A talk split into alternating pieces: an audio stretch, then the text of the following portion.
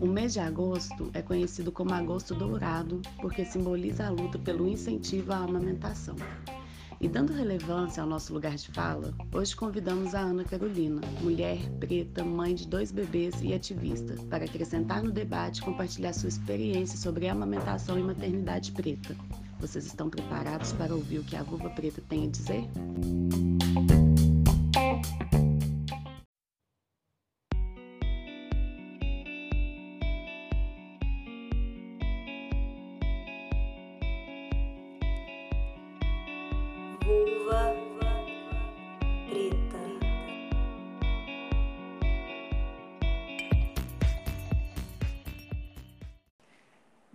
Bem-vindos ao Vulva Preta. Eu sou a Gra Gonçalves.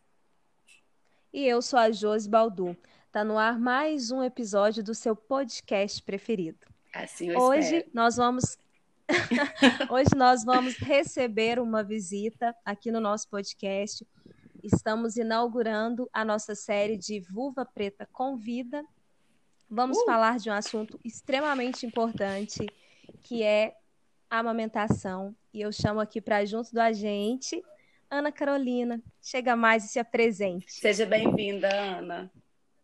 Obrigada, meninas. Pois é, como a Josi disse, né? Eu sou Ana Carolina, sou casada com o Diego, sou mãe de duas fofuras, o Heitor Ai, e a Alice. O- a Alice fez um aninho, agora dia 16. O Heitor vai fazer três anos em outubro. E estou aqui para compartilhar com vocês sobre esse tema tão importante, né? A amamentação nesse mês lindo do Agosto Dourado, né? Que é um mês dedicado Exatamente. a promover e incentivar a amamentação. E estamos aqui para falar sobre isso hoje. Eu agradeço a vocês a Ah. oportunidade. A gente que agradece, Que ótimo, né, Ana. Você ter aceitado A gente que-. Isso, a gente super agradece. E se apresente um pouco para as pessoas para além da Ana Mãe. Quem é a Ana? Ah, então, eu sou farmacêutica, sou servidora pública municipal aqui em Minas Gerais, na cidade de Divinópolis. É, atualmente é, estou fazendo formação para ser doula também, para ajudar as mulheres nessa caminhada, né, de parir e gestar e amamentar. E também sou militante assim em favor da amamentação, estudiosa e entusiasta do tema. E sou amiga da Josi desde sempre, eu acho, né, Josi? Desde Inclusive, sempre, ainda Desde bem. sempre. Ai, Não precisa, Gra. Eu sou ciumenta, fazer o quê, né? Da minha natureza. Mas, Também sou, também sou uma mulher preta. Acho que é importante falar isso também. Pouco retinta, cacheada, linda e maravilhosa. claro. Ai, amo, Poderosa gente. mulher. Amo Barra Santa.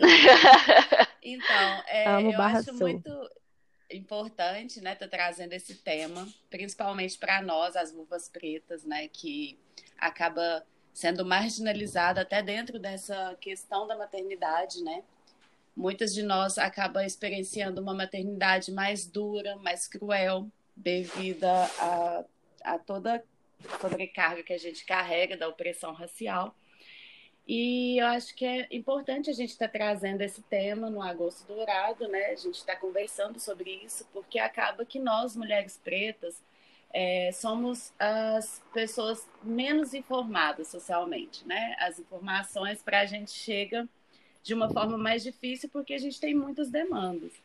Então, Ana, eu Exato, quero isso mesmo. que que você fale para a gente um pouquinho sobre essa questão da amamentação, falar um pouco da sua história também, da sua experiência, né? Você que é mãe, que está com duas preciosidades, ai, muito bom.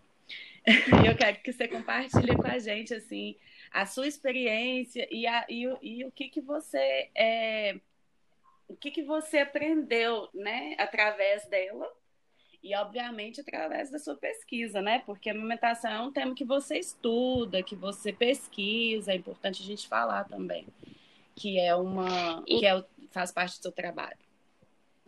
Sim, com certeza. Então, assim, eu até gosto de ressaltar isso assim, muito claramente que eu falo de amamentação num lugar muito privilegiado é, em vários aspectos. O primeiro dele que eu considero muito importante é a questão é, de rede de apoio, né? Assim, eu tenho uma família que é muito pró-amamentação, né? Eu fui amamentada até quase dois anos, numa época que é, era muito chique, né? Era coisa assim, de demonstrar até questão de condição financeira, usar fórmula e mamadeira, né? Uhum. Então, assim, eu acho que isso já impacta muito positivamente, né? O fato de eu ter sido uma criança amamentada até teoricamente muito grande, né? Quase dois anos, as pessoas acham que é um bebê grande para mamar. Mas enfim, mais para frente vou falar disso. É, e a questão também do apoio do meu marido, porque eu acho que é uma coisa que é sempre importante a gente frisar que a maternidade que a gente exerce, ela está muito ligada também à paternidade que a gente tem junto da gente, né? Então, eu acho que é importante ressaltar que a paternidade dele também é muito importante na minha construção de amamentação, né? Com Ele certeza. nunca me pressionou, no caso, com relação a desmame, né? Na, uhum. Nada disso. Depois Cumpriu a gente a pode falar pai, melhor né? sobre é. isso. E, e de isso. pai mesmo, Exatamente. né? No caso. É o que a gente fala, a de pai, de se preocupar é. primeiro com o filho, né? Com a saúde da criança Exatamente. e não tantas outras coisas, né? A questão da rede de apoio, ela é um fator muito determinante para o sucesso da amamentação. Né? E eu acho que outro privilégio enorme que eu tenho é a questão de eu ser servidora pública concursada uhum. num cargo que eu trabalho só 20 horas semanais. Então, uhum. assim, eu ah, tenho sim. essa facilidade, né? E de eu ter tido uma licença maternidade decente nas duas gravidezes, né? Porque uhum. na minha primeira gravidez eu fiquei sete meses em casa e na segunda eu fiquei oito. Então, em todas as Nossa. vezes que eu voltei a trabalhar, meus filhos já comiam, né? Já tinham feito a introdução alimentar, já uhum. estavam se alimentando. Então, assim, uhum. assim, aquela rotina louca de ordenhar leite, isso tudo eu não tive. E, e, tem outro ponto também que eu acho que é determinante para o meu sucesso de amamentação, é que é a questão, assim, fisiologicamente, né? eu tive pouquíssima dificuldade. Eu nunca passei por hum. fissura, né? Por feridas. Os meninos uhum. mamaram assim, muito bem desde o início, né? Não tive problema com pega errada, nada dessas coisas assim. Então, assim, sangramento, que é as histórias horríveis que a gente escuta, né? Uhum. Eu não passei uhum. por isso. Então, isso com certeza é um fator que não faz a gente pensar em desistir, né? Uhum. Igual tantas mulheres Sim. passam por isso. Mas eu sei desse caminho meu privilegiado. Então, por isso que eu acho importante frisar, né? É uhum. Essa jornada minha é, a batalha maior que eu tive, eu acho, foi permanecer amamentando enquanto eu estava grávida, né? Uhum. E depois me manter amamentando os dois, que eu fiz isso durante oito meses. É verdade. Então, pouca diferença. São pertinho, é. né? É, quando eu engravidei é. da Liz, o Heitor estava com um ano e um mês. Uhum. E eu não Nossa. tinha a menor intenção de desmamá-lo. E, inclusive, a gente teve um episódio em janeiro lembro exatamente do dia, assim. A gente teve várias coisas, assim, no contexto familiar. Minha sogra estava hospitalizada, muito grave. Aí meu marido foi até São Paulo, que era onde ela estava hospitalizada, para vê-la e bateu o carro. O nosso carro deu perca total, foi um acidente bem grave, assim, Nossa. graças a Deus ele não machucou e tal. E a gestação, ela diminui já o leite, né? Diminui uhum. bastante uhum. a quantidade. E aí, tipo assim, nesse fim de semana que aconteceu tudo isso, meu leite simplesmente sumiu. E aí Nossa. o Heitor mamava, mamava e não saía nada. Nossa, eu chorei assim demais, porque eu não queria desmamar Nossa. ele de jeito nenhum. E eu chorei muito, muito, muito, muito desesperada e tal. Aí conversei com a pediatra, a gente começou a dar a fórmula à noite, só à noite, assim, tentando controlar com alimentação durante o dia, mas aí eu tenho uma amiga que é a musa da acupuntura, que é a Lindsay. Aí ela começou a fazer acupuntura em mim e tal, e também depois, né, a situação toda foi se acalmando, aí meu leite voltou a descer, graças a Deus o Heitor não foi desmamado. É, e bom. seguimos Ai, com ele mamando até dois anos e meio. Final feliz. Então, assim, a, aí, assim, eu, agora o outro caminho desse, né? Tipo, tirando essa parte, é assim, muito difícil, até profissionalmente, a gente conseguir apoio, né, para isso no meio dessa trajetória. Eu tive que trocar de obstetra, porque a obstetra que eu ia antes me dizia que eu não poderia permanecer amamentando os dois, que isso poderia causar Sério? risco tanto para o bebê quanto para o Heitor. É. Porque muitos mitos, né? Coisas Uhum. assim que já estão desatualizadas há muito tempo e tal, que poderia até causar aborto. E coisa que a gente, Gente. sabe hoje que não é mais verdadeiro, né? Que a ciência já provou que não é verdade. Não falando que depois eu jamais conseguiria desmamar o Heitor, depois que eu tivesse dando mamar para ela, e foi um processo de desmame gradual extremamente tranquilo, que eu não tive nenhum tipo de problema. O Heitor não teve absolutamente nenhuma crise de choro, de birra, de grito por causa de peito. Então, assim, teve inúmeros outros por outros motivos, mas por causa de peito, não. Então, assim, todas as coisas que eu ouvi nesse processo, né, de que seria muito ruim amamentar os dois e tal, todas foram se desfazendo mesmo, né, né, nessa trajetória. Ana, eu quero falar ainda desse lugar que você está falando da rede de apoio, é, que eu li também materiais, né, que você acabou mandando e tal para a gente dar uma lida, e lá fala, frisa muito isso, que a amamentação é responsabilidade de todas as instituições e pessoas, porque as pessoas, a, a maioria, né, das pessoas entende às vezes que é responsabilidade só da mãe. E não, Uhum. quando você vem trazendo essa questão da rede de apoio, a gente está falando para além de família, né?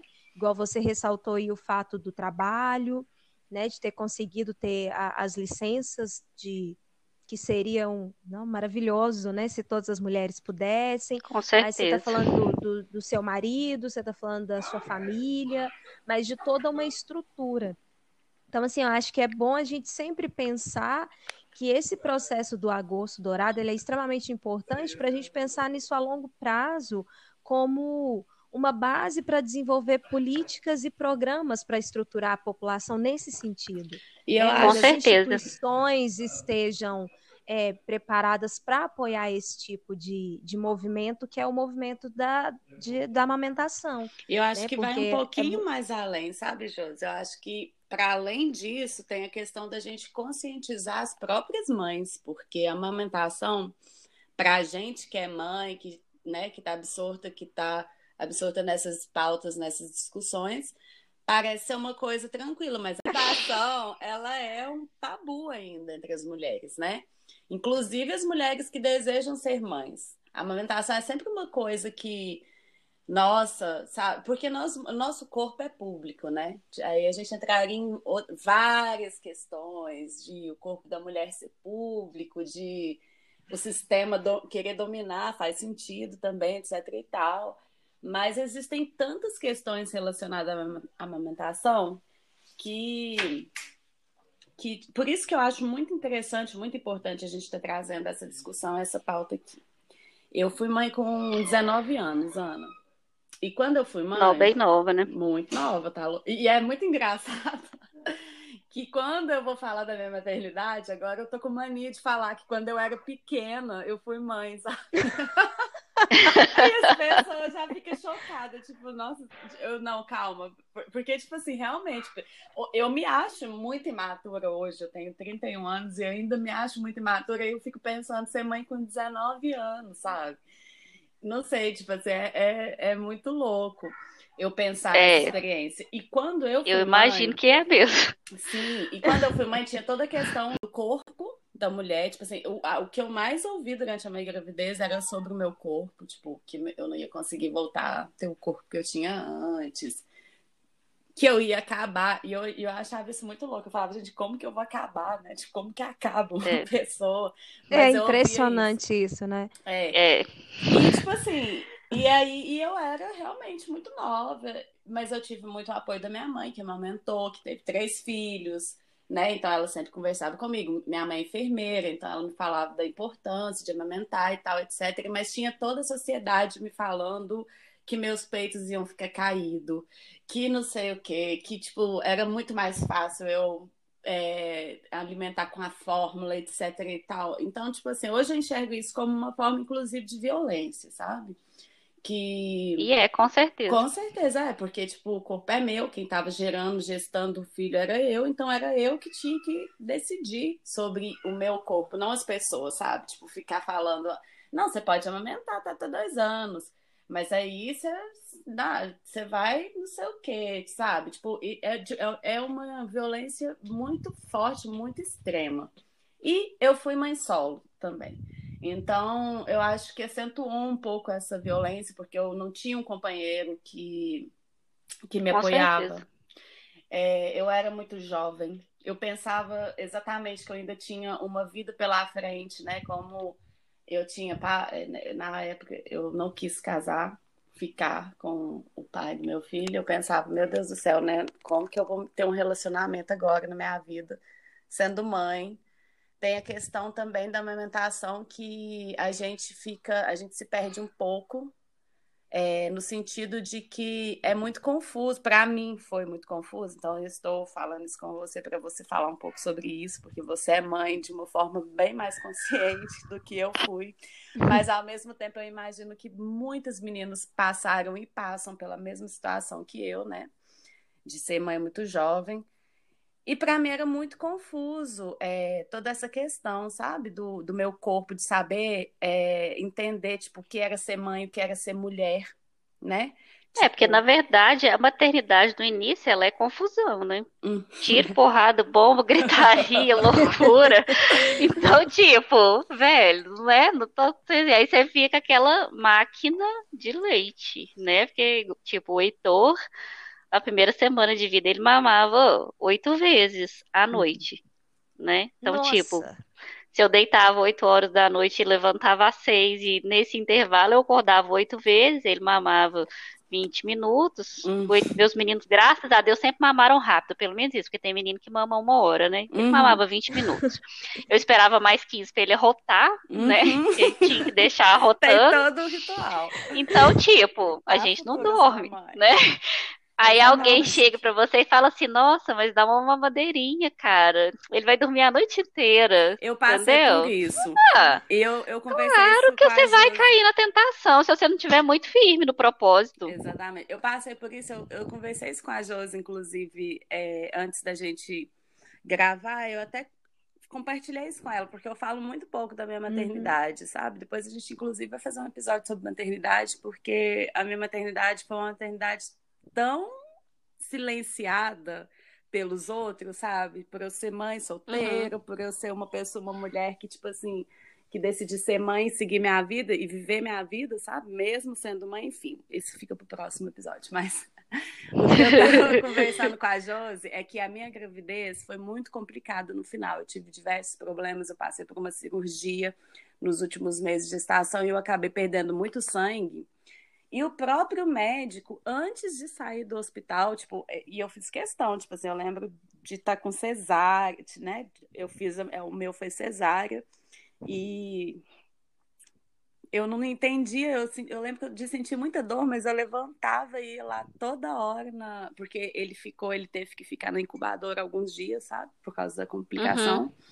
E eu lembro de, de, de duas em duas horas andando para amamentar. E meu leite, tipo assim, ele tava saindo só aquela. É como que fala o inicinho, que é uma colostro. colostro, exatamente. E eu ia A água hora, mais preciosa que tem, né? Mais preciosa. Que é só anticorpo, só imunidade, isso. só isso. E eu ia Tudo lá toda nem precisa. Hora, porque, tipo, como eu pari e ele ficou internado, eu tinha que ir visitar ele, sabe? Porque ele tava todo internado. Foi bem traumatizante, inclusive. Mas depois a gente fala sobre isso. Mas assim, é, a, eu ia lá e eu dava, eu amamentava ele, meu leite desceu, desceu o leite mesmo, assim, no terceiro dia, e durante os três dias que ele ficou internado, eu fiquei lá no hospital, recebi alta no segundo, mas aí eu, eu fui lá, falei com o médico, falei, poxa vida, né? Vamos me deixar aqui mais um dia só, para eu não ter que sair daqui sem meu filho. E eu ia lá amamentar ele, e as próprias enfermeiras é, via aquilo como, sabe, tipo, nossa, mas nossa, você tá fazendo pra que isso. que você tá passando é, por isso, né? Exatamente. Tipo, é. E o médico já falou. É, eu, e aí eu não sabia. Eu realmente tinha 19, eu era uma menina, sabe? E aí o Felipe era esse que mamava durante uma hora. E aí eu Nossa. colocava ele para rotar. E, e, daqui a pouco ele acordava de novo querendo mamar. É, aí você fica num loop, né? Um eu... loop de dias iguais. Exatamente. Dias e noites e tudo igual. E o que, que o médico falou comigo? Seu leite não sustenta. o seu é. leite não sustenta ele porque você perdeu muito sangue durante a, a cesárea e durante a cirurgia que eu tinha feito antes, etc e tal. Então, tipo assim, eu comprei essa, isso como verdade, Ana. Tipo, eu falei, uhum. falei, realmente meu leite não sustenta. E depois eu fiquei o quê? Me sentindo extremamente culpado quando eu fui entender que, tipo, isso era um, é, tem muito a ver, inclusive, com a questão da, do capitalismo, né? Tipo, com certeza. Os médicos, Com eles certeza. são destruídos. O mamãe né? insegura consome. Exatamente. mamãe é. insegura consome muito. Exa e aí eu consome que... a mamadeira que imita o peito, Exatamente. o bico antigases, é a fórmula caro. Gold. É, e é tudo muito caro. E eu queria trazer né? isso então... para discussão mesmo, porque é realmente um trauma que eu tenho, sabe? Tipo, eu realmente gostava de amamentar, tipo, era uma coisa que me fazia muito feliz, era uma coisa que fazia... Então, a primeira coisa que eu quero te dizer era, liberte desse trauma, ele não foi provocado por você, você não tem culpa, tá? Obrigada não fique com palavras. isso dentro de você tá bom? Porque a gente sabe que o sistema e tudo é muito cruel.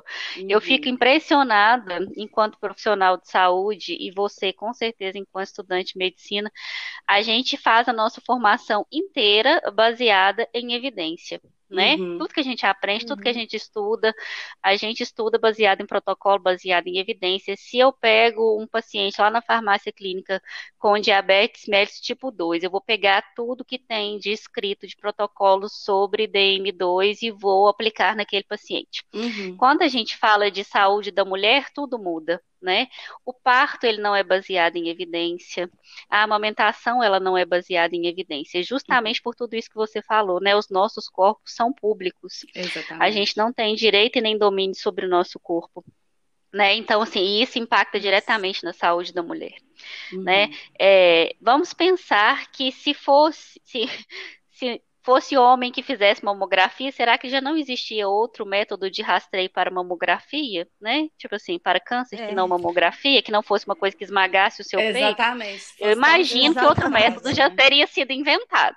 Mas enfim, é, falando, falando da amamentação e do parto, da amamentação do parto é assunto para outro programa também. É. Então falando da amamentação, né? É, a recomendação é amamente seu filho exclusivamente até seis meses uhum. e ele deve ser amamentado uhum. até dois anos, né? Então, assim, quantas e quantos profissionais de saúde não te orientam ao desmame muito antes disso, uhum, por causa de um antes. monte de coisa que não é verdade. Né? Porque seu leite é fraco, porque seu leite não sustenta, porque seu bebê uhum. não ganhou X gramas esse mês, então no mês seguinte você já tem que introduzir a fórmula. Porque e senão o... seu filho vai morrer né? E, e se eu, você é... não fizer isso, você não ama o seu filho. Exatamente. Porque é colocado como uma questão de amor. Exatamente. E é por isso que as pessoas ficam traumatizadas, como é, você ficou, né?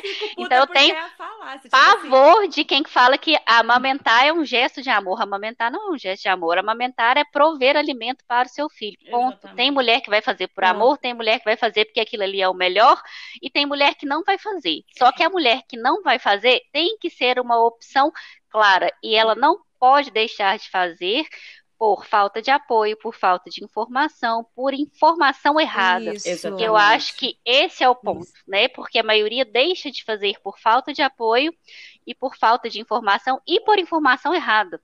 uhum. né? Porque a informação ela tem que chegar corretamente, mas a informação errada também não precisa chegar né? Que é isso, de falar que o leite não sustenta, de falar que o leite é fraco, de falar que mamadeira e chupeta não interferem na amamentação, quando interfere sim, e a gente uhum. sabe que causa desmame, sabe. né? Então, assim, eu inclusive tenho que falar sobre isso, porque o Heitor, meu filho mais velho, ele usou chupeta. Né, num desses momentos de desespero, né, que da uhum. noite em claro uhum. e dele quase arrancando meu mamar naquelas épocas de cólica, né? Que uhum. aí eles mastigam mamar da gente, aquelas coisas. Eu comprei bico para ele. Ele não desmamou, graças uhum. a Deus, mas eu sei que ele é exceção. E não é porque não aconteceu comigo que não vai acontecer com as outras pessoas. Né? Então, se isso. eu tenho acesso à informação correta de que isso provoca desmame, eu não posso propagar a a máxima da amamentação, né? Eu fiz com meu filho e ele tá vivo até hoje, né? Porque é o que a gente ah, mais escuta. Exatamente. Ah, eu fiz é. com o meu e ele tá vivo até hoje. Não, e o que eu e o povo adora falar isso. É de ter caído justamente nessa falácia na mais clichê do mundo, né? Seu leite não sustenta. Que hoje em dia eu acho que é. todo mundo já sabe, né? Que graças a Deus já foi disseminada essa palavra. E que todo mundo é. já sabe que não tem nada disso. É porque, tipo assim, é um serzinho. Não, eu acho que todo mundo não sabe ainda não, viu? Tem é um tantão de médico, não, inclusive, não que ainda não sabe. É verdade. É, na verdade, é isso que eu queria falar. Tipo assim, a quem a gente favorece também quando a gente opta, entre aspas, aqui, em não amamentar? Quem a gente está favorecendo quando a gente fala assim? É, quando a gente fala, ah, eu vou dar fórmula. Trabalhando. Né? Então, assim, você não está favorecendo. E aí, a gente, a gente, tem que fa falar no sistema inteiro, né? Porque, tipo uhum. tipo assim, aí a licença maternidade da mulher é quatro meses, mas uhum. você tem que amamentar exclusivo seis, né? Uhum. Só que aí com quatro você uhum. tem que voltar a trabalhar. Aí você vai voltar a trabalhar oito horas por dia, né? Mas seu filho só mama no peito. Aí você uhum. vai ter que tirar. Quando eu descobri que, tipo assim, cada mamado o Heitor mamava 150 ml, com seis meses, quando eu ia voltar a trabalhar, porque na época eu trabalhava oito horas, né? Foi quando eu desisti de uhum. trabalhar oito horas. Graças a Deus eu tenho esse privilégio, né? Eu abri mão de um cargo para trabalhar em só um. Uhum. Aí uhum. eu fui e pensei, gente, se eu tiver que tirar leite para esse menino mamar 150 ml umas três ou quatro vezes, eu tenho que tirar, tipo, 600 ml de leite para deixar para esse menino mamar, ué. Você já fica em desespero, que a primeira vez que você é. ordenha não sai nem 20 ml. Exatamente. Aí eu, você já fica. Automaticamente. Fudeu, vai morrer de fome. Ai, eu podia é. falar essa palavra, desculpa. Ah, pode, não tem problema. Eu acho Podcast que é só adulto. É, só de ter vulva, assim, acho que pessoas. Não, quem vai assistir vão ser pessoas, né? Ai, ai, que aí você já fica em pânico, né? De pensar, tipo, gente do céu, como que eu vou alimentar meu filho? E meu filho vai morrer de fome, porque. Uhum a sensação que a gente, mãe, tem é essa mesmo. Então, por isso que é tão cruel quando alguém chega para você lá no seu puerpério, que você acabou de parir, que você tá com seus hormônios tudo maluco, Uhum. Vira para você e fala assim, uhum. assim: aqui, o seu leite não sustenta o seu filho. Nossa, você pensa, se meu leite não sustenta, ele vai morrer de fome. Eu preciso fazer alguma coisa porque é eu não vou matar é. o meu filho. Gente, eu me né? Senti, eu me então, assim, hoje, isso é violência mesmo. É isso é violência pediátrica, tem nome, uhum. né? né, né? É. Igual tem violência obstétrica, Exatamente. tem violência pediátrica no nascimento. Né? Uhum. Então, então, isso é, é grave mesmo, é muito uhum. violento com a mãe. Né? E isso não vem só do profissional de saúde, isso vem da, da sua tia que vai na sua casa te visitar, uhum. isso vem da sua vizinha, Nossa, porque todo mundo se sente no direito de palpitar sobre exatamente. isso. Né? E é engraçado, né, Exato, né, Ana? Porque, tipo assim, eles palpitaram minha gravidez inteira, eu engordava. É, é, é normal você ganhando peso, e cada peso que eu ganhava era um desaforo que aumentava. Aí no final eu já tava louca. E aí, no, quando pari, tipo assim, todo mundo sumiu. Eu ficava sozinha, não. 19 anos sozinha com o menino, mas não tinha uma das pessoas que dava palpite na minha vida para ir lá segurar ele, sei lá, dois minutos para você tomar um banho, né? Para você lavar o cabelo. É, exatamente. Porque é isso que E aí, fazem. você tá lá desse jeito, com o menino 24 horas, pendurado no seu mamar, fedendo a leite azedo, porque a gente fica fedendo a leite azedo, é, né? Vamos falar a verdade. É o peito da gente vazando leite, uhum. porque os primeiros dias fica vazando 24 horas. Eu sou dessas que vaza até hoje, né? Então tem três anos que eu tô fedendo leite. Mas enfim, é, tem gente. Eu sei que eu sou exceção, mas é, então você tá lá fedendo leite, descabelada, com uma má sangrando, né? Machucada. Uhum com a cesariana lá cheia de ponto, começo, gente, né? Então, aí você vê mastite, não sei o quê, e Bem toda hora chega alguém lá para te falar que se você der uma mamadeira, a sua vida vai mudar. Exatamente. Mas ninguém te conta. É. Eu fiz uma listinha aqui de leve, vou passar hum. o olho nela. Vai. Só para a gente falar dos benefícios, Arrasa. né? Então, a benefício da amamentação para a criança, né? Então, reduz a gravidade dos casos de diarreia, uhum. reduz em 30% a chance de pneumonia, em 50% a gravidade das pneumonias e em 60% a morte por pneumonia.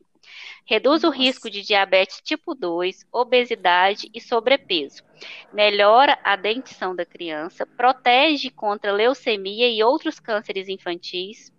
É, uma criança amamentada ela tem maior capacidade de, re, de receber estímulos, protege contra dermatites e rinites, previne infecções de ouvido e reduz o índice de internações por bronquiolites, que é uma das maiores causas de internação infantil. Uhum. Tem uma parte aqui que está relacionado aumento da escolaridade quando eles atingem 30 anos, aumento de, de QI também. Então, sim, crianças amamentadas têm o QI até quatro pontos maiores que crianças não amamentadas e, em média, um ano a mais de escolaridade que crianças não amamentadas. E esse, é, é, esse estudo, inclusive, ele é de um pesquisador do Brasil, de Pelotas, que tem uma coorte fantástica uhum. sobre isso. É um estudo que já foi premiado várias vezes. É, ele acompanhou em todas as fases, né? A primeira leva de crianças acompanhadas por esse estudo está hoje na faixa dos 30 anos. Hoje não, né? Quando o estudo foi publicado, se não me engano, 2015 ou 2016. Eles estavam com 30 anos. Então, assim, todas as crianças amamentadas, e é um estudo muito bom, porque eles foram corrigidos os fatores de risco. Então, os outros uhum. fatores, né, tipo inteligência da mãe, é, peso ao nascer, renda, escolaridade dos pais, todos esses fatores que interferem no QI e na escolaridade dos filhos, eles foram corrigidos e a uhum. amamentação ainda assim continua sendo um fator determinante, né? Para essa pessoa quando ela está com 30 anos.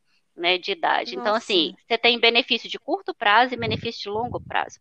Para as crianças e para as mães, mulheres que amamentam têm menor risco de ter câncer de mama, câncer de ovário, câncer de endométrio, né? Então, uhum. ele protege crianças e protege a mães. Mãe. E assim, ainda assim você vai ouvir que o que você está fazendo com seu filho é bobeira, que o seu filho vai ficar apegado em você. Eu tive que ouvir uma coisa uma vez que assim, eu nunca vou esquecer. O Heitor tava com um ano e um mês. Um ano e um mês, gente. O menino de um ano e um mês é um bebê. Uhum.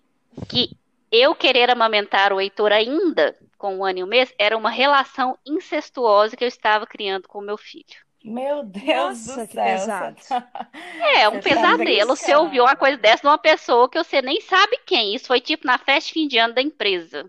Nossa! Tipo, eu tirei o mamar, porque eu sou dessas que eu dou mamar em qualquer lugar mesmo. Tirei o peito pra fora lá e tava dando mamar. A pessoa se sentiu no direito de virar pra mim e falar isso lá no meio da festa. Entendeu? Que, que esse menino desse tamanho que você tá amamentando aí, isso aí já é relação incestuosa que você tá Deus tendo. Um ano Olha, e um mês. Um ano e um mês. Né?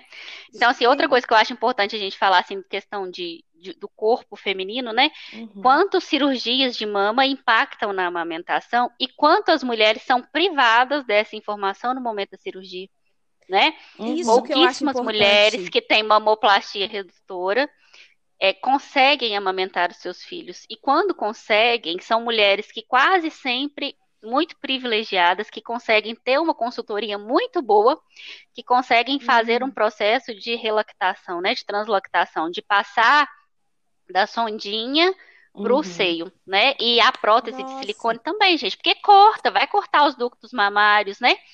E agora uhum. eu pergunto para vocês, ouvintes, que têm por acaso hum. alguma cirurgia de mamoplastia ou prótese mamária, quem de vocês ouviu claramente do médico que era um problema, que poderia causar um problema na sua amamentação quando você colocou silicone ou quando você fez redução de mama? Né?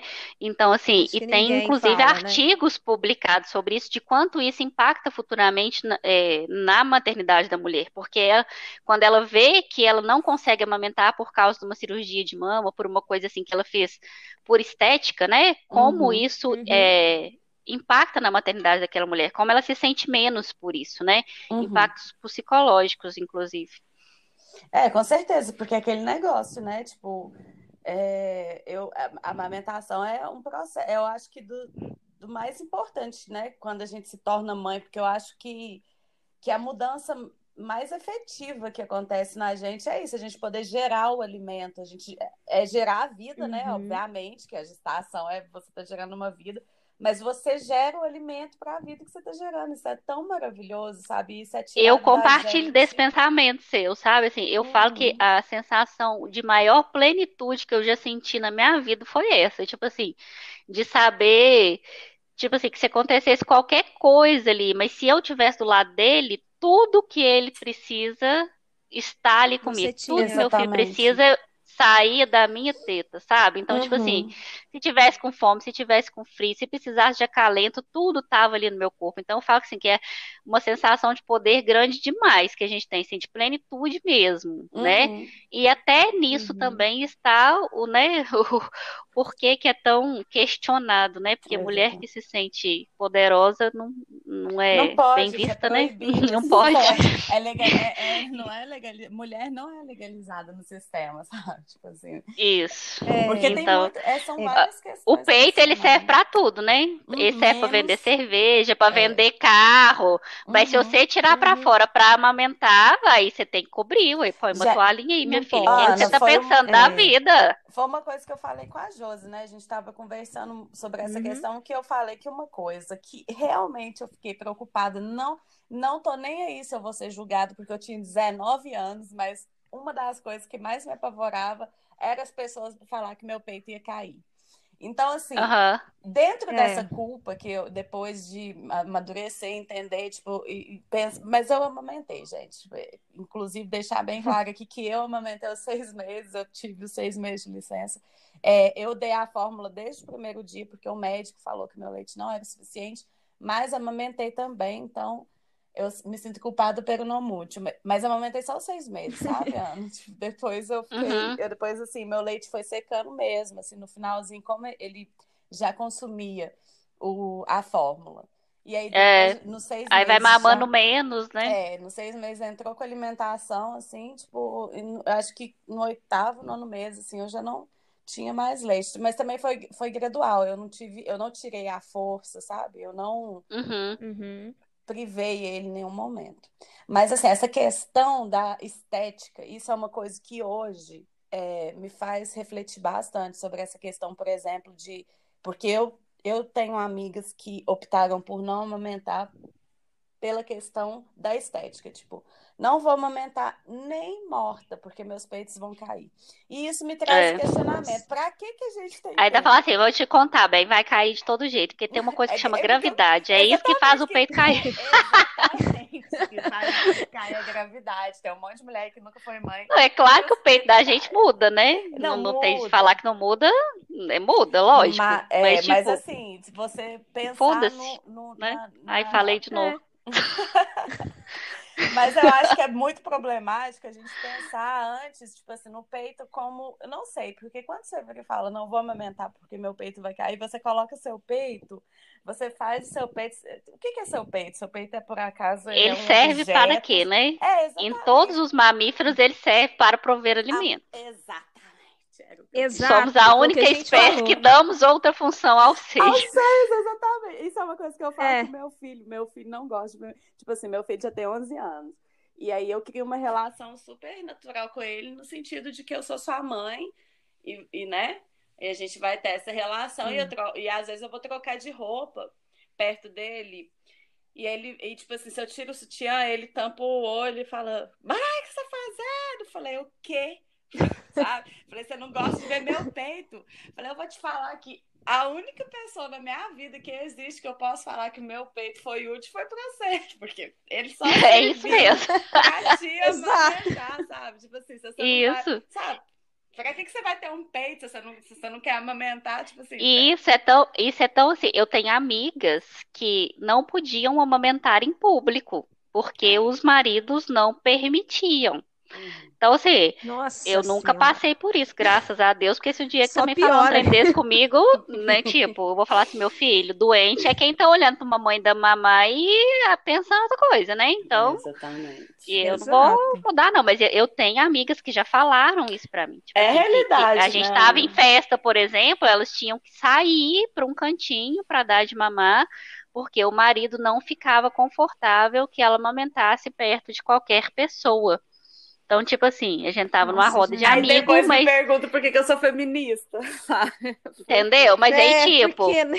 se ela quiser sair com uma roupa decotada, aí ok, entendeu? O que vai uhum. aparecer, o que vai aparecer quando você tá dando mamar é a mesma coisa, velho, sabe? Só que, tipo assim, aí a é. função do peito é ser sexual. Então, quando a função do peito é ser sexual, tudo bem que ele apareça, né? Quando ele perde a função uhum. sexual, aí não, aí, aí ele é inadequado.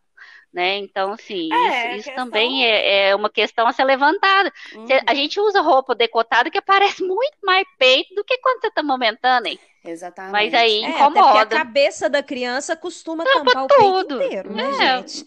Então, eu não então... sei qual que realmente é o problema é... de uma mãe amamentar. É, é o problema, é o problema, amiga, é o, é o problema, é, a, é essa é o patriarcado, sabe? Tipo, eu falo patriarcado porque generaliza é. tudo. O problema é, é os homens, tipo, fazer do nosso corpo uma coisa pública. E quando o nosso Isso. corpo se transforma numa coisa pública, ele não é para as mulheres ou para o sistema. O nosso corpo é público para os homens. Então a gente é como se fosse um objeto sexual. Então, por exemplo, essa violência Isso. que a mãe sofre de não poder amamentar, ela nada mais é do que uma violência explícita do, que, que mostra, que coloca o nosso corpo nesse, nesse lugar de público, de, de pertencimento ao homem, de, de prazer, de, de ser um objeto de prazer masculino. Isso. E isso me incomoda imensamente. E sabe? isso, inclusive, isso... tipo assim, se eu não sei de casos reais, né? Mas quando a gente começa a estudar né, a amamentação, isso, inclusive, é motivo de questionamento de vários homens com relação às esposas sobre isso. Tipo assim, quando o seu peito vai vai voltar a ser é, utilizado na nossa relação sexual. É. Ai, Porque, gente. né, a gente Nossa. sabe, é muito, é fisiologicamente, é hormônios envolvidos na amamentação são hormônios envolvidos uhum. na relação sexual. Uhum. Então, enquanto você está tendo uma relação sexual, sai leite no seu peito. É uhum. importante que as mulheres saibam uhum. disso, né? Então, tipo assim, quando você nojo, tem um é orgasmo, vai sair leite no seu peito, é. né? Então, os homens tem nojinho, né? O homem tem uhum. nojinho de tudo. Então, assim, o homem também cobra isso da mulher. muito frágil. É. Então, assim, tem muito homem que, que cobra isso. É, tem muito homem que cobra é. isso. Tipo assim, nossa, mas já passou de hora de, tipo assim, de você transar sem sutiã, sabe? Ah, que eu preciso ver isso nossa. daí. Então, assim, tem muito homem que cobra isso da mulher e que pressiona para desmamar por isso também. E, né? Tipo, então, assim, assim, falta de respeito é... também, porque a gente sabe, tipo, é, que mãe é quem assume a responsabilidade. Hoje em dia não adianta, gente. Existem exceções, mas a realidade é que a mãe assume a maternidade, sabe? O é. homem continua vivendo a vida dele, é. só que com um empecilho. A sensação que eu tenho é essa, sabe? Tipo, agora ele tem um empecilho na vida dele que é uma responsabilidade que ele é obrigado a cumprir. Mas quem assume a responsabilidade mesmo sobre criança, é. sobre o filho. O, é o homem não passa pelo que eu passei no é. meu trabalho, que a Josi até, a Josi até já sabe a história. Ele não uhum. escuta de um colega de trabalho. ah, mas você não pode ficar até mais tarde porque você tem seus filhos, né? Isso é um problema. O homem não escuta isso, é a mulher que escuta. Ele exatamente. não escuta isso. É, é, ele não escuta. Quem escuta e aí é a, gente. gente. A gente vai, gente, a gente vai no lugar da sociedade machista que a gente vive que vai sempre reforçar esses lugares que eles querem que a gente ocupe.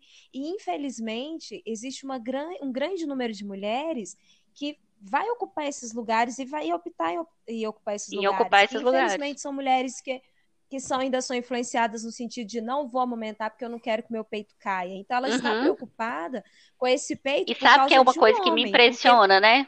É essa questão, assim, é, é. essas coisas que acontecem na internet que eu não sei explicar, porque, tipo, você acaba de parir, aí os anúncios que aparecem para você na internet é programa Mamãe Sarada. Fique uhum. chapada em não sei quantos dias. Tal, tal, tal, tal, tal, tal. Aí eu olho, tipo assim, Gente, assim, mamãe eu, sarada. Eu tipo, disso, será que eu tô doente, né? Eu fico pensando nisso. O telefone da gente escuta a gente, né? Isso eu tenho certeza. É, é, é escuta, eu tenho, eu tenho medo disso, também. mas tipo, que ele escuta, ele escuta. É. Aí, tipo, escuta. aparece pra gente programa Mamãe Fitness, programa Mamãe Sarada, não sei o quê. Recupere o seu corpo em 15 dias. É que as coisas, né? Tipo assim. Que nunca existe. E eu, acho também da, da questão. Nem sabia tipo que eu tinha assim, perdido, né? Que eu tenho que ficar é, recuperando as coisas. É. E a questão também da, da, da, dessa privação da gente experienciar essa maternidade. Porque, olha, eu vou falar uma coisa com vocês. Tudo bem que a gente precisa de um homem para procriar. Mas, assim, é, ele não participar disso é tão desagradável, porque o primeiro ano, e isso eu falo para todas as minhas amigas quando elas engravidam e quando elas querem engravidar. É, é, nove meses de gestação e o primeiro ano, os 12 meses depois desses nove meses, você é mãe, sabe? Você sequer pensa em você enquanto mulher, porque você tá tão ilubridiada uhum. com maternidade, uhum. você tá ali vendo aquele serzinho ali que mal abre o olho, que, que solta uns pum, que chora de cólica e treme até ficar amarelo, assim, e aquilo ali você fica ilubridiada mesmo. Você olha para aquilo ali e fala: é. Meu Deus do céu, eu gerei isso aqui dentro da minha barriga, tava aqui há um tempo atrás. E é mesmo. É, ou a gente fica assim, sabe? E tipo assim, muitas Eu mães... falo que assim, eu sou, eu sou muito caruda, sabe? Assim. Uhum. A Josi sabe, assim, eu pego os meninos e vou para qualquer lugar mesmo. Ah, vamos pra roça, nossa turma de infância encontrar. Bora. Tô indo com os dois. Entendeu? Tipo assim, Bora. e essa vez ainda fui sem o Diego, eu, porque Heitor... o Diego tava viajando. Foi mesmo. Eu, Heitor e Liz, casquei fora. Exatamente. Mas, tipo assim, a sociedade não está preparada para mães e para as crianças. Porque não. as crianças não podem chorar que alguém já te olha torto. Uhum. Né? Então, tipo assim. Isso. A gente muitas vezes deixa de ocupar espaços porque não nos é permitido ocupar esses espaços. Né? Então, assim, a sociedade quer que toda mulher seja mãe. Gente, a gente tá falando muitas coisas. A sociedade, acho que tinha que ser uns três podcasts. Eu... A sociedade quer que as mulheres sejam mães. Toda mulher tem que ser mãe. Mas depois que uhum. você for uhum. mãe, você não pode ser. Você não pode sair, você não pode beber, você não pode ir em lugar é... nenhum. Você virou um ser pode... incauto Exatamente. e imaculado que nada mais na sua vida pode ter sentido que não seja o seu filho. Né? Uhum. E se você ocupa os espaços com essas crianças, você pode ser taxada de várias coisas, de corajosa, de responsável. Nossa, mas você tá num lugar desse uhum. com um menino uhum. pequeno desse, meu Deus! Coragem! Nossa senhora! Mais irresponsável. É, é por isso então, que tipo eu assim, falo, é gente. tudo isso que vem junto, né? Então, assim, o primeiro ano é, é power mesmo. Agora você imagina passar isso com 19 sozinha, anos. Sozinha. E com 19 pai. anos, não, não, não, não imagino, Graça. Não, pois é. é, é não imagino. Porque, igual então, eu falei, que eu é acho que a capacidade complicado. da gente de exercer a maternidade ela é diretamente proporcional à capacidade do pai de exercer a paternidade. Uhum. Minto, vou mudar a frase. A nossa capacidade de ser outras coisas que não mães é uhum. é diretamente proporcional uhum. à capacidade do pai exercer a paternidade. Né? Porque sem o pai exercer a paternidade, dificilmente a gente consegue sair da maternidade. Né? Uhum. A gente consegue Isso. ocupar outros espaços, espaços profissionais e espaços de discussão né? Então, é, uma mãe consciente e que milita e que vai atrás dos seus direitos, ela impacta muito o sistema. Né? Uma mãe que uhum. volta de licença maternidade, bate no feito e fala: Eu tenho direito de sair mais cedo porque eu preciso amamentar o meu filho, uhum. né? Então, é, assim, uhum. porque isso é direito previsto em lei, né? Mas uhum. não são todas as empresas que cumprem né? Com certeza e porque não. muitas vezes essa mãe já foi isso. aconselhada a introduzir a fórmula antes, né? Ah, Exatamente. mas você vai voltar a trabalhar, antes como você vai continuar amamentando?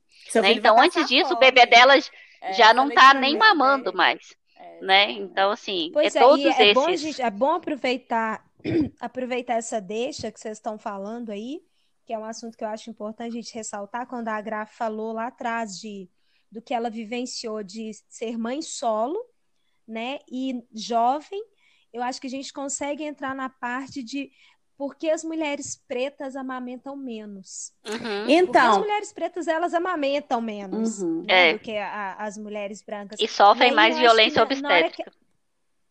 Muito mais. Então, quando a Agra traz essa experiência dela, acho que fica bem nítido o porquê disso tudo. É a falta bem da nítido. rede de apoio, muitas das uhum. vezes da família. Esse, esse pai que quase nunca vai estar presente numa família, numa, que não se sente na preta, obrigação, gente... né? Tipo, de, de estar presente. É, é, tipo aquilo, é aquele negócio, é pai enquanto você tem um relacionamento com a mãe. Porque a partir do momento que você não tem, no, no meu caso, tá, gente? Isso. Porque, obviamente, que vai existir exceções, mas a gente não tá falando das exceções, a gente tá falando da generalidade, porque a maioria que acontece é dessa forma eu sou pai enquanto eu tenho um relacionamento. Porque depois que eu não tenho um relacionamento com você, eu vou viver minha vida como se nada tivesse acontecendo, enquanto você vai se privar de todas as suas possibilidades, porque você precisa de estar voltada ao seu filho.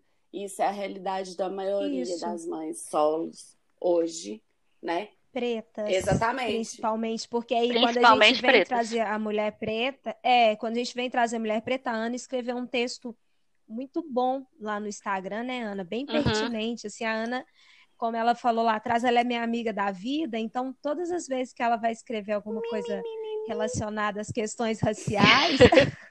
não precisa ficar ciúme. Ela, a gente troca uma ideia antes, e a Ana trouxe esse texto para mim antes, eu fiquei até muito emocionada. eu também. Eu ele realmente, ele mostra muito, ele é muito a realidade do né? porque essa mulher negra tem uma dificuldade maior de amamentar. Uhum. Eu acho que a gente pode partir até de, dessa construção de, do lugar da mulher preta, né? Enquanto maternidade e, enquanto ama de leite, né? É, se a gente partir do, do, ponto de vista histórico, né, é, as mulheres pretas elas não tinham filho por opção, né, ou por desejo, elas eram obrigadas a procriar para aumentar é, os escravos do seu senhor, né? Então a gente tinha as uhum. fazendas de reprodução, é, essa coisa toda histórica, né? Então, assim, a construção de maternidade para a mulher preta na sua ancestralidade já é uma construção extremamente complicada, né? Porque é. ou ela era fruto dessa reprodução forçada, ou ela era fruto de violência sexual, de estupro. Né? Uhum. Então, assim, a gente, a gente, tem essa construção ancestral de maternidade na mulher preta que já é carregada de é, um sofrimento muito grande. Isso aqui no nosso continente, né? Inclusive, tem buscado aprender como é isso nas tradições africanas, porque a gente precisa aprender como era isso para a mulher preta, né? Para poder é. renascer esse, essa ancestralidade nas mulheres é, pretas daqui hoje, né? É, então, inclusive, algum ouvinte, se tiver indicações bibliográficas, estou disposta, porque é bem difícil de achar, tá? Então, se alguém tiver e souber alguma história, pode me dizer onde encontrar. Jamais. Mas, mas então, assim, essa construção de maternidade para a mulher preta, ela já está num lugar, né, é, assim, uhum. de sofrimento. E a amamentação passa pelo mesmo lugar, né? Quantas mulheres eram proibidas de amamentar os seus filhos para amamentar os filhos dos brancos? né? Enquanto Sim. o seu estava ali do ladinho, chorando de fome e ela não podia amamentar. Né? Ai, gente, então, assim, a gente tem é todo isso. esse processo histórico que impacta diretamente, porque assim, não adianta a gente fingir que, essa, que a gente não carrega essa ancestralidade, né? Porque a gente carrega, ainda que de maneira muito inconsciente, porque muita gente não está nesse processo assim de de conexão ancestral mesmo, de uhum. buscar a sua história, né? Igual uhum. várias pessoas passam por esse processo. Mas muita gente não está nesse processo conscientemente, mas inconscientemente, com certeza, isso tem impacto, né? Uhum. Nessa construção de é. maternidade e de amamentação. Então a gente sai desse ponto de vista histórico, né? E aí depois essa mulher preta que virou é, né, a, a preta de dentro da casa e aí, é, hoje a gente sabe que as mulheres pretas, a, a, principal força de trabalho, né, dentre as empregadas domésticas, a principal força de trabalho dentre os trabalhos informais, né? E aí, Ô, essa mulher engravida, ela é uma faxineira, né? Que uhum. não tem uhum. vínculo empregatício, não tem nenhuma garantia e já foi avisada enquanto ela estava grávida, tipo, quando a sua barriga crescer, aí eu vou ter que arrumar outra faxineira, né? Porque você não vai dar conta do serviço, e aí depois você vai estar de licença Nossa, e tal. Exatamente. Aí, tipo, você já perdeu o seu emprego grávida. Né? Uhum, então, assim, essa mulher ela não tem a menor segurança. Não, nem do Estado, nem da família, né? De, de ninguém. Ela está literalmente abandonada. Abandonada. E tem uma outra questão que eu acho importante a gente ressaltar, que é uma coisa que eu sempre falo, é, que a gente sempre traz um projeto do Afrocentradas que a gente tem, a gente já falou sobre isso, e é uma coisa que, que inclusive, é bom a gente estar tá falando que serve como pauta.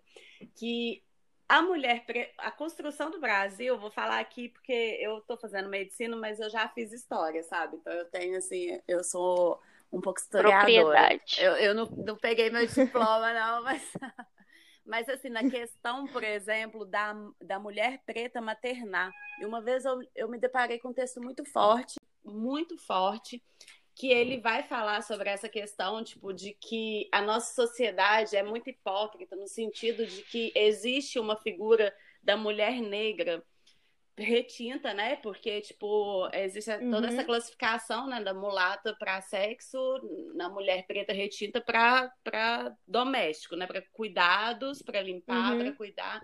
E a gente tem uma geração muito recente de pessoas que foram maternadas por mulheres pretas.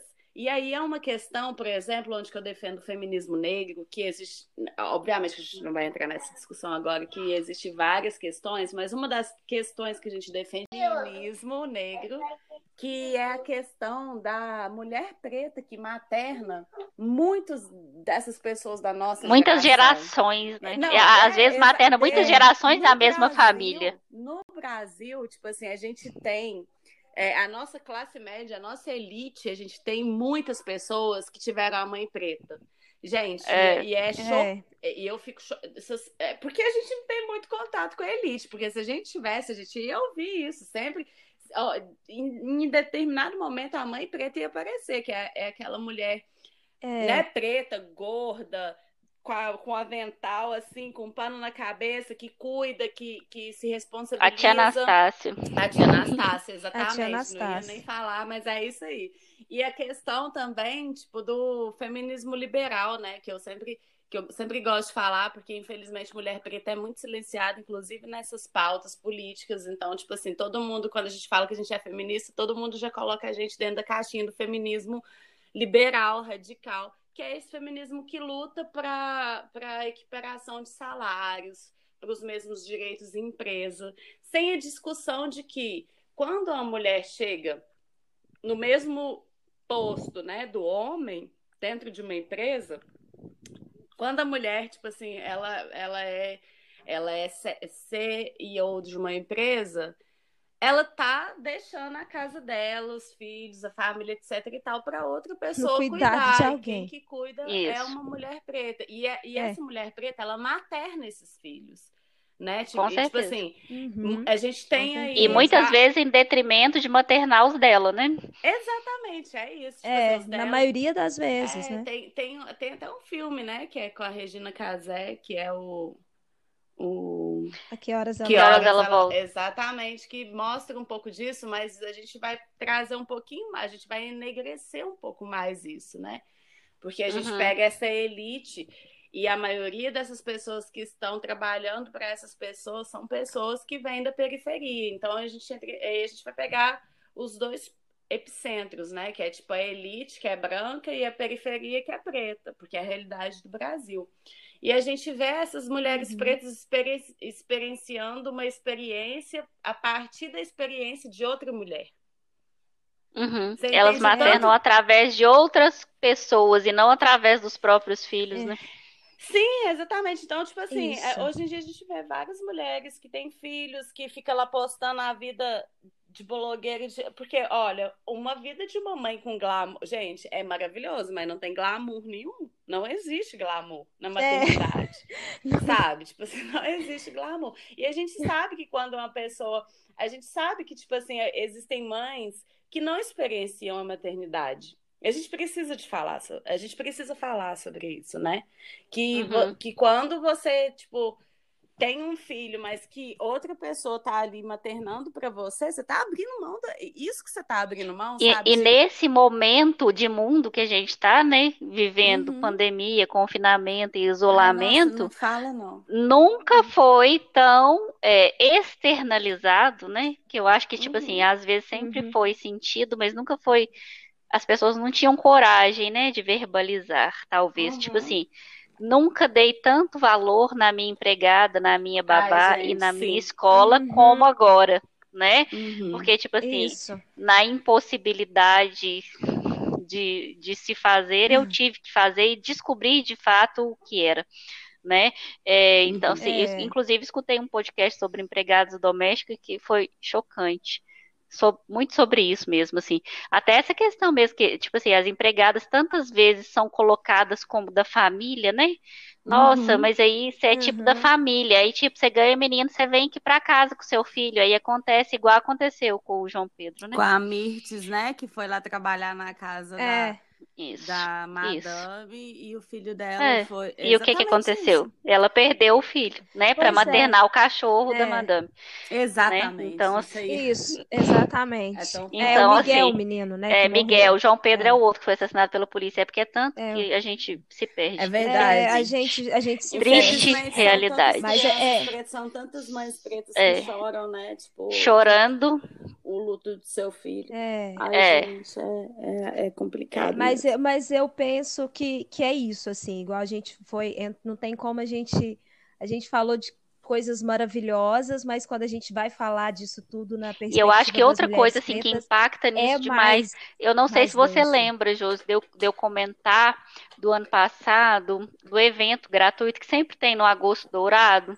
É um evento gratuito na praça cheio de gente Sim, bacana do, falando do mamaço. Uhum. É, e uhum. completamente elitizado. Completamente é, elitizado. É, é, porque é. quem tem acesso àquela informação de que aquele evento iria acontecer são as elites. São as pessoas Exatamente. que têm condição de pagar a consultoria em amamentação, são as pessoas que têm um pediatra bacana, que é pró-amamentação e tal, que vai fazer puericultura do seu filho, que vai ouvir ali o tempo inteiro do pediatra que tem que amamentar que são... sim. Então, é. e essas pessoas, pessoas não são as mulheres mães, né? pretas, né? né? Não, não são, são as mulheres pretas. Mães.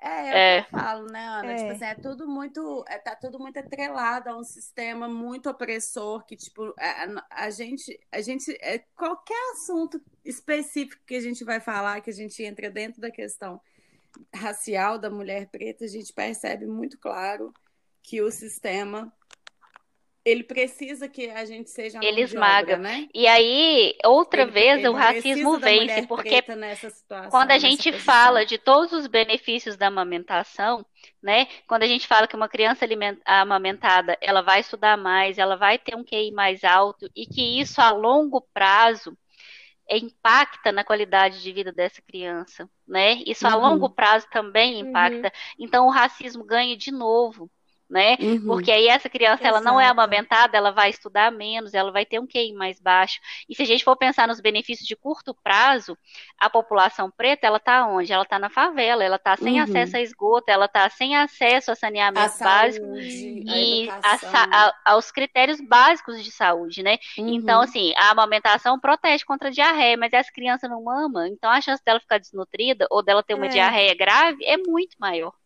né? É muito, muito Então, muito assim, o racismo ele vence de novo nisso também, ainda que indiretamente, né? Então, por isso que é tão ele importante a gente falar é né? do racismo estrutural. O é racismo estrutural ele tá até nisso, né? Uhum. Até nisso ele tá esmagando o povo preto, né? As mulheres pretas, as crianças pretas. Né? Então, assim, por isso que é tão importante a gente ter essa visão macro de, de, de falar dessas questões políticas que envolvem a amamentação também.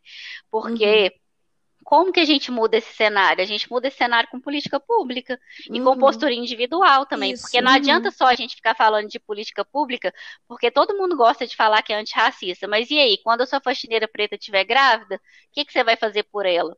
Né? Uhum. Você vai continuar Exatamente, pagando o salário dela por perfeito. seis meses para ela poder amamentar o filho dela? Né? Uhum, Porque exatamente. na hora lá de postar no Instagram que vidas negras importam, todo mundo posta. Mas uhum. e aí uhum. na hora de agir lá, uhum. né? Na Nossa, hora de, de, de, ter a, a ação, você vai você vai bancar o salário dela lá por seis rede... meses para ela poder ficar em casa cuidando do filho dela. E a questão da né? rede de apoio. É para isso que né? o Vulva Preta está aqui, gente. É, para instigar essas pessoas. É para falar. E exatamente sobre. É, e é voltando à questão da rede de apoio também, né, Ana? Tipo assim, a gente precisa criar uma rede, uma rede de apoio. A gente precisa conscientizar a população a respeito da maternidade, porque a maternidade eu acho que é a coisa mais importante da humanidade. Eu não sei como uhum. que a gente não é, uhum. sei lá, é, engravidou, você, sei lá, você deveria ser colocado num, num poço sabe, um, sei lá, endeusado. Um pedestal. Assim. Se homem tivesse útero, eles andariam com eles pendurados nos pescoços. Exatamente. Você pode ter certeza. É. Exatamente. sabe? Porque tipo assim, a gente gera a vida, a gente gera a possibilidade da sociedade existir. E isso é uma coisa. E é por que isso é... que é tão importante que a gente não tenha consciência disso. E Exatamente. essa consciência começa quando? Tentam, quando é... a gente consegue parir quando a gente consegue parir sem drogas, sem nada, só com a sabedoria do seu corpo. Uhum, quando você tem essa chance mulheres, que eu tive, né? Então, tipo assim, quando você pare natural e quando você amamenta o seu filho, e quando você consegue fazer isso tudo, você, você tem consciência de um poder que você tem que é muito grande e não é interesse de que a gente saiba disso, né? Não é interesse que é. a gente acesse essas possibilidades na nossa vida. Então, por isso que a gente é tão tolhida, né, nesses processos de parir, gestar e amamentar. É. Gente, eu acho que nós temos um programa. Aliás, eu acho gente... que temos mais do que Não, um nós programa. temos dois programas. Com certeza, temos dois programas. Mas eu acho incrível a conversa super necessária. Né? Nós precisamos falar super sobre as mães pretas, porque a gente sabe que, que é, existe muito, e principalmente na questão de, da maternidade solo, porque a gente, existe, a gente tem aí várias mulheres que se tornam mães sem informação, sem apoio, né? E é importante que a gente fale sobre isso, é importante que a gente naturalize a maternidade no sentido de que da compreensão mesmo da importância e do peso que tem você gerar uma vida, né? Maternar é, é política. Maternidade é político para além de, de, de pra... pensar assim, Exatamente. enquanto política, de usar a, a, maternidade politicamente, mas eu acho assim, maternar é político porque quando você se torna mãe, você começa a ver o quanto política impacta na sua maternidade.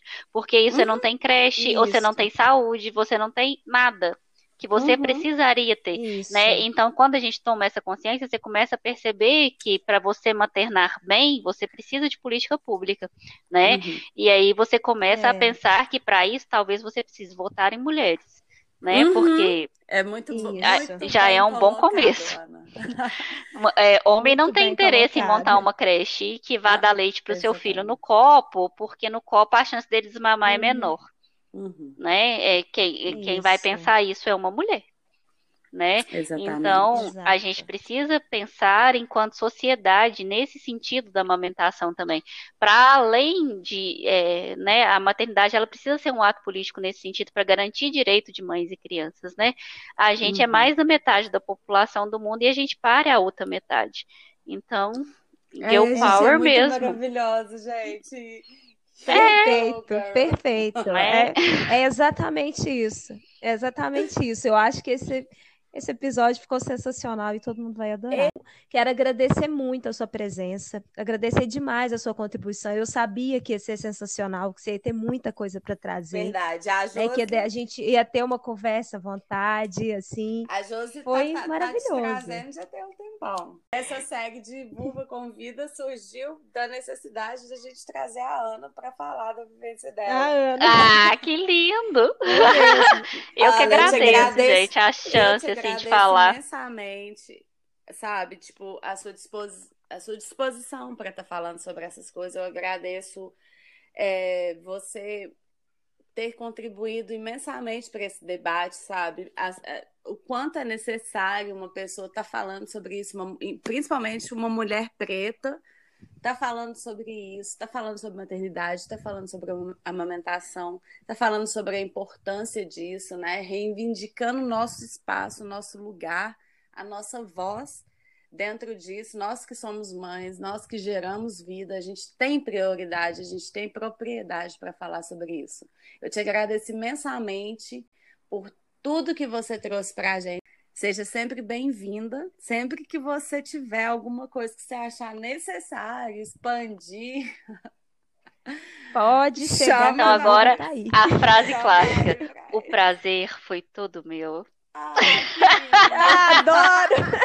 Convidado ouvinte é a melhor coisa. Ai, ai, eu bom. agradeço, gente, a oportunidade aí de poder falar de uma coisa que eu gosto tanto e que eu considero que é muito importante também. Então, eu agradeço vocês duas pela oportunidade, pelo espaço. Muito obrigada. É a gente que agradece. Obrigada, gente. Fica até o próximo programa, então, galera. Obrigado para quem está ouvindo. Isso. Beijo para todo mundo. Semana passada a gente queria mandar beijo para falar, Gra. Para Vivi. Que ah, xingou você. Vivi. A Vivi xingou a gente, amiga. Beijo pra você, Vivi Morato. Tá vendo, Vivi? Te salvei, ó. Cola em mim que você merenda. Eu ganhei beijo no primeiro, tá? Cola. É, gente, não, obrigada. Não, eu queria mandar um beijo pra Cássia. A Cássia é que é a nossa fã, né, amiga? É, tipo, super fã, a Cássia, uma graça. Super dá uma força, sempre fala, fala que tá com saudade, etc. E, enfim, gostaria de aproveitar né, o final do programa para falar para vocês nos curtirem nas redes sociais. A gente está no Instagram, Vulva Preta, a gente está no Twitter também, Vulva Preta. E se você quiser mandar um e-mail para né, mandar sua crítica ou a, o seu elogio, elogio você pode fazer ela nas publicações do Instagram, você pode fazer lá no Twitter, não tem nada a ver não, mas se for uma crítica, manda no falavulvapreta.gmail.com e o prazer é sempre todo nosso. Muito obrigada. Obrigada, Esse gente. Foi incrível. Obrigada, Obrigada, Ana. gente. Mais Foi uma vez, lindo. obrigada. Beijos. Um. Beijo. E até a próxima. Beijo.